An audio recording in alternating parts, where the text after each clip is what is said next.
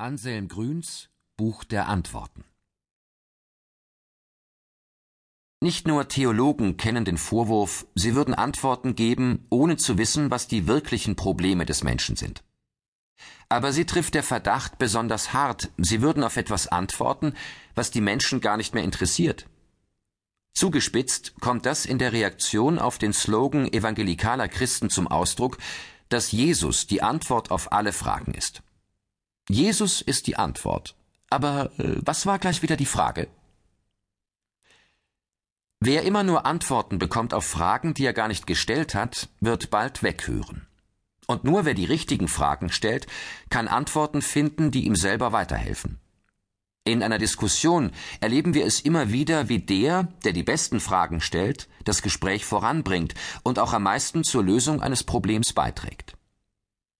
Die Antwort hängt immer von der Frage ab. Und am Anfang allen Denkens steht das Wissen wollen, die Neugier, stehen die Fragen.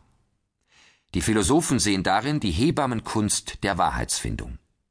Sokrates zum Beispiel praktiziert seine Philosophie, indem er immer wieder nur nachfragt, was die Menschen wirklich wollen und denken und wie sie ihr Leben verstehen. Und Martin Heidegger hat in unserer Zeit das ganze menschliche Dasein sogar von diesem Impuls her definiert. Menschliches Dasein kann und es muss fragen. Zentral für den Philosophen ist die Frage nach dem Sinn des Seins schlechthin. Der Mensch muss sich diese Frage nach dem Sinn des Seins stellen.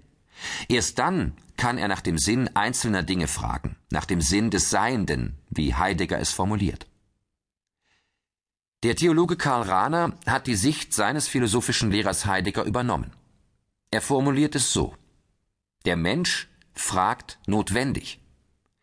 Die philosophische Anthropologie sieht also die Sonderstellung des Menschen gerade darin, dass er ein fragendes Wesen ist und dass ihm alles, was ihm begegnet, zunächst einmal als fraglich erscheint.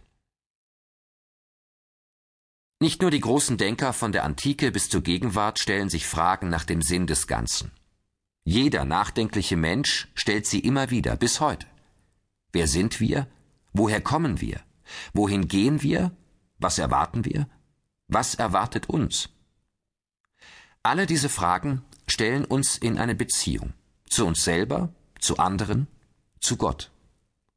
Und nur wenn wir auf sie eine Antwort suchen, werden sich uns diese Beziehungen und der Sinn, der sich darin auftun kann, immer neu erschließen.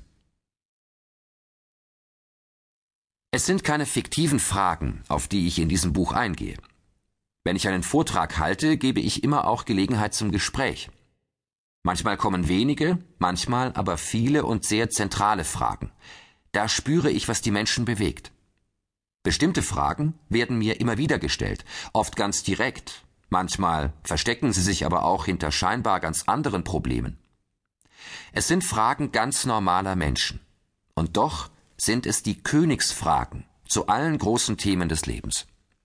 Es sind Fragen, auf die keine noch so spezialisierte Wissenschaft eine fachlich gesicherte Antwort weiß. Trotzdem bewegen sie uns, lassen uns nicht los. Diese Fragen kommen von jungen Menschen, von Menschen in allen Lebenssituationen.